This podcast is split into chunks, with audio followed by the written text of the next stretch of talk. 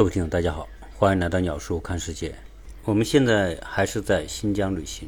昨天我们是在特克斯的县城居住。特克斯是一个很有特点的城市。首先，它的整个规划就是一个标准的八卦图，据说是一位道教真人在成吉思汗时期做出的规划。而且，这个城市是全国唯一没有红绿灯的城市。呃，今天我们去了特克斯河谷。看野马过河，同时经历了大片的油菜花、向日葵的种植区。我也分享了很多照片在我的朋友圈。今天我们是在伊犁，就是伊犁自治州的所在地。在我来新疆之前，很多朋友都跟我说，伊犁是最值得去的城市之一。从自然环境来说，伊犁位于伊犁河谷这个区域，从地图上可以看得到，它有一定的降水，也有。河流穿过，所以这个区域的生态和植被还是非常丰富的。在这个地方，你不会感觉到它是和新疆的沙漠有什么关系。在伊宁这个城市里边，其实和别的城市没什么太大区别。我们在前几天的节目当中聊到，新疆地域辽阔，一百六十六万多平方公里，相对于这么大的面积来说，它的人口就显得有点少。呃，目前新疆自治区的总人口数。将近两千六百万，人口最多的是维吾尔族，占一千一百六十二万，约占总人口的百分之四十四点九六。汉族的人口是一千零九十二万，占总人口的百分之四十二点二四。然后剩下的百分之十二点八是其他各族的人口。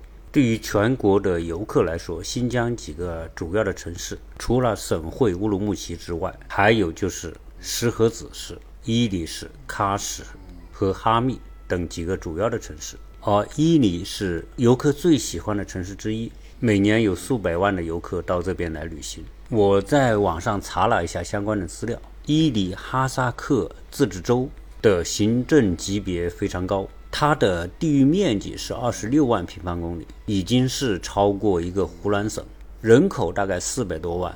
但是它的行政级别有多高呢？这个州是一个副省级的行政单位。伊犁也是新疆最主要的口岸之一。从自然条件和环境来说，我觉得伊犁的条件甚至好过乌鲁木齐。到过新疆的人都会有一个发现，就是新疆有一种很特别的组织形式，叫新疆生产建设兵团。我想在今天这期节目当中，借着在新疆旅游，跟大家来聊一聊这个新疆生产建设兵团是一个什么样的机构，它到底是军事机构还是生产机构，它是一个什么样的级别的存在？我想每次我们在听新闻的时候，一些重大的公告里边都会提到各省、自治区和直辖市以及新疆生产建设兵团，把这个新疆生产建设兵团。和各省、自治区和直辖市是并列在一起的。那么，在新疆有一个自治区的行政区划，然后又并列有一个新疆生产建设兵团，这两者是什么样一种关系？要讲这个事情，如果大家联系到鸟叔前两期所聊到的左宗棠收复新疆这个角度来看待，为什么中国会有一个新疆生产建设兵团，以及这个建设兵团的。前世今生，在今天中国的行政版图上，建设兵团仅仅是新疆还存在。过去中国在刚刚解放的时候，东北是有过建设兵团的，但是到后来都撤销了。但为什么新疆的生产建设兵团而没有撤销？我们到新疆来旅行，其实我们发现新疆现在的安定团结的局面都是受到充分肯定的。我在跟当地的人聊的时候，他们觉得今天的新疆治理的相当的好，从民族团结到社会治安到人们的生活都有极大的提升和改善，各族人民在这里安居乐业。在这样一种情况之下，为什么还需要这个新疆生产建设兵团？首先，我们来看看这个生产建设兵团是什么级别。建设兵团始创于一九五四年，分布在新疆维吾尔自治区的境内。它是集党政军企为一体的正部级的特殊社会组织，它的主要功能和使命是承担着国家所赋予的屯垦戍边的职责，它发挥着推动改革发展促进社会进步的建设大军，以及增进民族团结、确保社会稳定的中流砥柱，巩固西北的边防。维护祖国统一的铜墙铁壁。为了淡化它的军事的那种特征，现在的兵团对外也称为中国新建集团公司。它是属于中央的直属单位，受中央和新疆自治区党委的双重领导，在国家层面实行计划单列，在所辖的区域内，依照国家和新疆自治区的法律法规。自行管理内部行政和司法事务，在整个领导体制上，兵团的党政军企业合一，党委政府军队是性质，而企业是存在的手段。所以，这种建制在中国今天其他的省市自治区是看不到的。所以，它属于计划单列，受中央直接管理。而兵团在组织形式上。仍然保留了当初军队的那种模式。它的层级分为兵团，再往下是师，再往下是团场，再往下是连队，也就是分为四级。这四级保留了军队的基本建制和功能，其实有一种预备役的那种功能。一旦出现紧急的情况，它可以马上从生产型的组织变成军军事组织，作为预备役加以动员。所以这四级基本上我们可以理解为军、师、团、连队，而且兵团的各级都是党政一套班子。所谓一套班子，就是党政是一套人马，但是它是两块牌子，高度的集中统一，而且兵团不依赖于地方，独立运行。兵团司令部是设在乌鲁木齐，相当于它的总部。而它下面的司级别的单位是以自治区的地区行政中心对应，也就是通常我们所说的地级市的那个级别。在司这个级别的下面还有团务农场，团务农场它对应的行政级别是县处级，也就是县或者是县级市那个级别。在兵团的总部以及各司的司部、团场所负责的垦区。同样设有三级的公检法机构，也就是说，兵团这个体系是并行于我们通常的省、地、县同时存在。而且现在的兵团一共有十四个师，相对应的就是新疆的十四个地级市，一百七十五个团场，相对应新疆的一百七十五个县，以及两千两百个连队。三千四百多个工业、建筑、运输和商业企业建设兵团，现在有十三家上市公司。随着新疆的发展，在有一些县级市已经开始实施司和市的合一体制，这些基本上都属于县级市。这些市包括石河子市、五家渠市、图木舒克市、阿拉尔市和北屯市。现在在兵团和司这两个级别。分别设有第一政治委员、政治委员和司令员或者司长三个主要的职位。从这些岗位的设立，大家还是可以感受到它和军队体系是有某一种的关联。建设兵团的第一政治委员现在是由自治区党委书记兼任，而司的第一政治委员就是通常我们说的第一政委，是由地州党委书记兼任。这个有点像我们其他的。城市，比如说一个地级市，基本上都有一个军分区，军分区的政委就是由那个城市的党委书记来兼任一样，而兵团的党委书记和政委则兼任自治区党委的副书记，而且兵团的党委书记是由中央和国务院直接任命，他的党内级别是属于中央委员。说到这里，大家应该明白，如果兵团的党委书记和政委，是属于中央委员，那就意味着他和其他的省份的党委书记是一个级别，都属于省部级单位。而兼任兵团的第一政治委员的新疆自治区的省委书记，自然就比兵团的党委书记要高一个级别。所以，我们看到今天新疆自治区党委书记一般都是位列政治局委员，而在中国来说。能够成为政治局委员的省市的领导都是那些经济大省或者重要直辖市的党委书记，比如说北京市、上海市、天津市、重庆市、广东省、浙江省、江苏省和新疆自治区这几个省市或者是自治区的党委书记都是政治局委员，他的级别显然就比其他的普通省份的党委书记要高一个级别。可见新疆在中国的地位之重要。所以说了这么多之后，我们来概括一下：新疆建设兵团是中国现存最后一个生产建设兵团，是中国最大的兼具有蓄边屯垦、实行军政企合一的特殊的行政单位。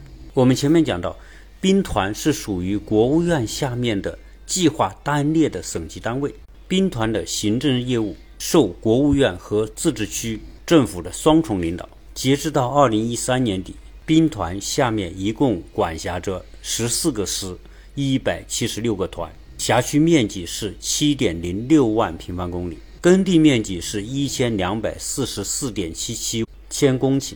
兵团的总人口现在是两百七十万人口，占新疆总人口的百分之十一点九。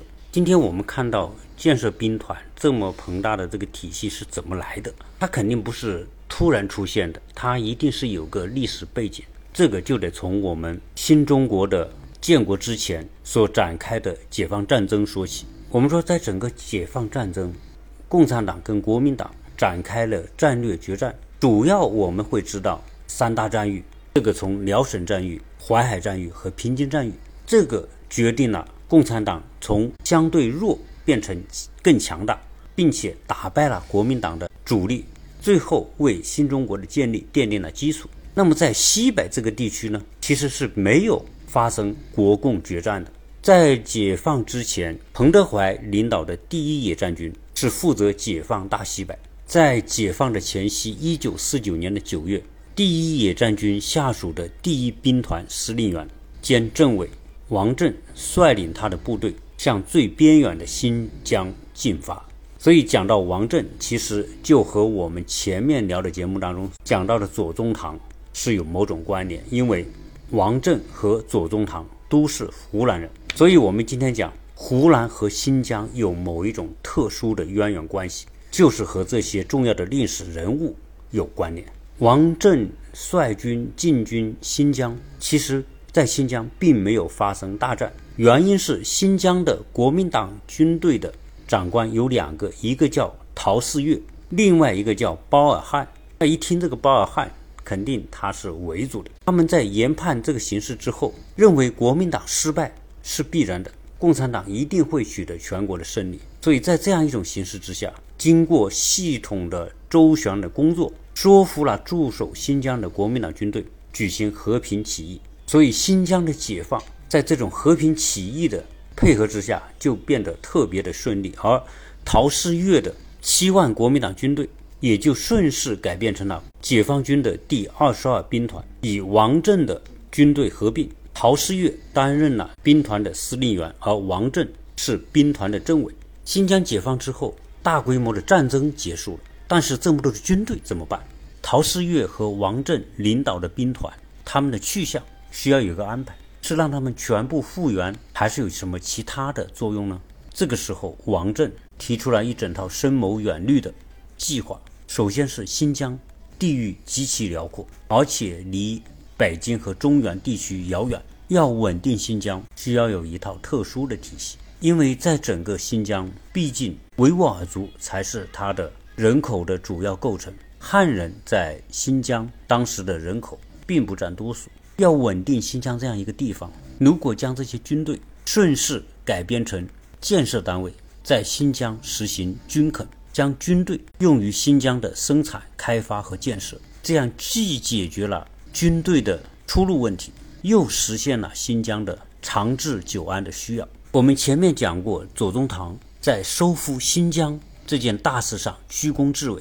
没有左宗棠，可能就没有今天的新疆。那左宗棠为什么可以在十九世纪七八十年代那么艰苦的情况之下，打败盘踞新疆十多年的阿古柏和哲德沙尔汗国？除了左宗棠作为杰出的政治家、军事家，他在收复新疆的过程当中，充分发挥了他治理地方的卓越的管理才能，就是在新疆实行军垦。因为新疆离中原实在太遥远，哪怕离甘肃，也就是左宗棠那个时候所说的宿州，都是上千公里。在长达两三年的战争当中，物资的供给就是一个基本的前提。如果没有充分的物资供给，左宗棠是不太可能带领几万军队在新疆打两三年。所以，左宗棠派他的楚军首先在北疆垦地开荒。发展农业，从当地获得了稳定的物资供应，才支持了左宗棠收复新疆。因为在清朝的末期，摇摇欲坠的清政府根本拿不出那么多的钱来支持左宗棠的西征，所以左宗棠西征都是靠胡雪岩向外国洋行借钱来支持他打仗。因为左宗棠那个时候他所用的。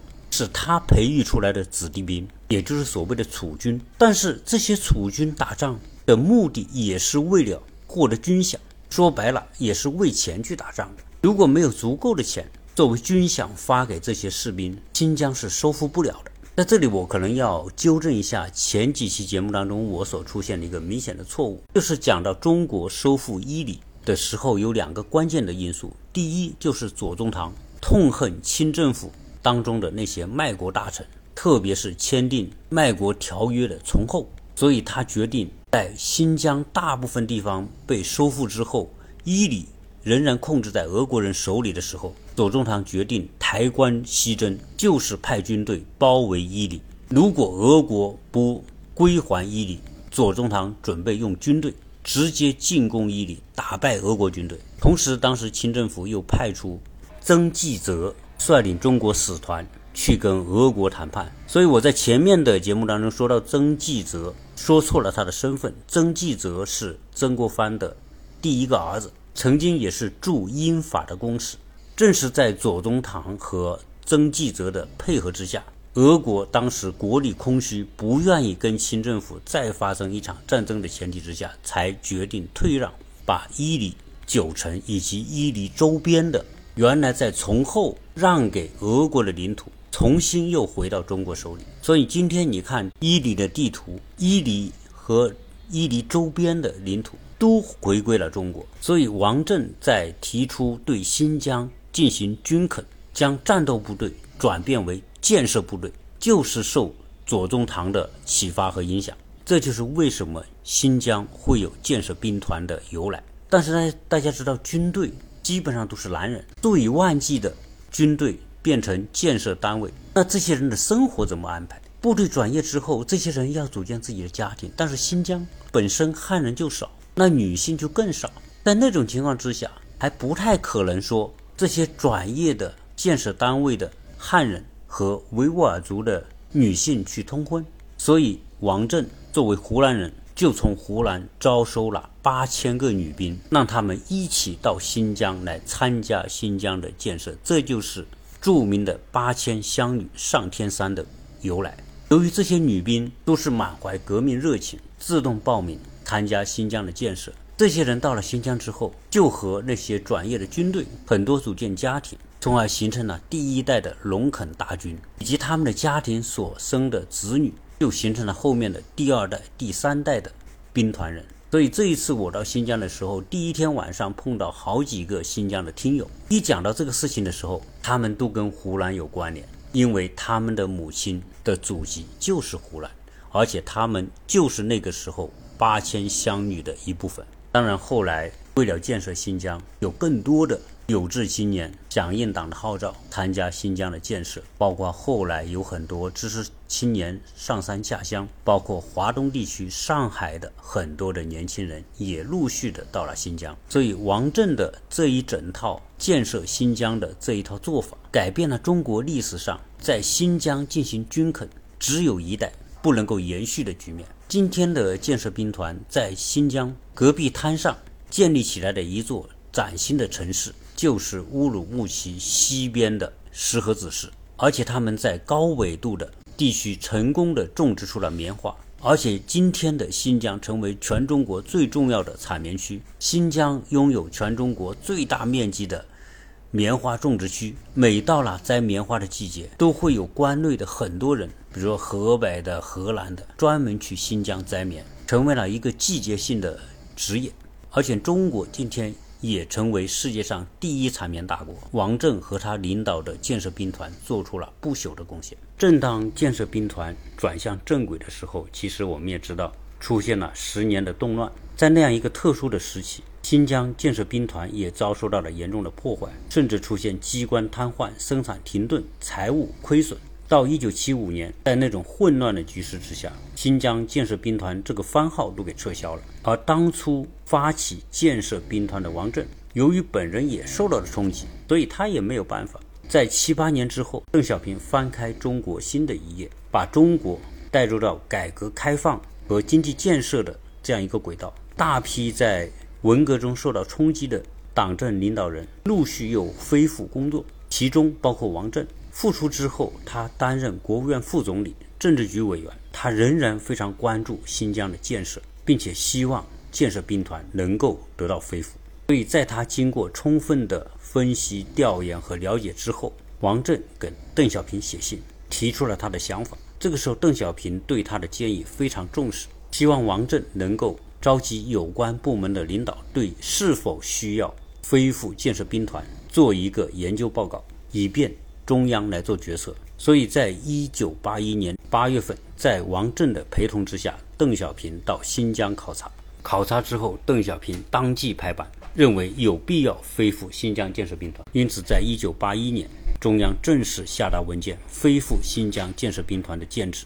中央的这个决策可以说是非常的英明，因为建设兵团可不仅仅是种棉花那么简单。对于中国。来说，新疆绝对是中国不可分割的一部分。要将新疆稳定并且建设好，建设兵团就是整个新疆的压舱石。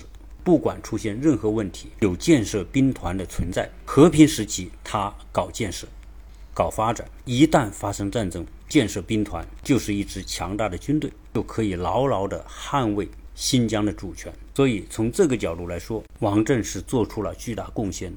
所以在一九八八年，王震当选为国家副主席。作为开国上将，可以官至国家副主席，可见中央对于王震对新疆的贡献是高度认可。今天我们到新疆来旅游，看到这些大好河山，这么多好的风景，其实想想这些成果是来之不易的。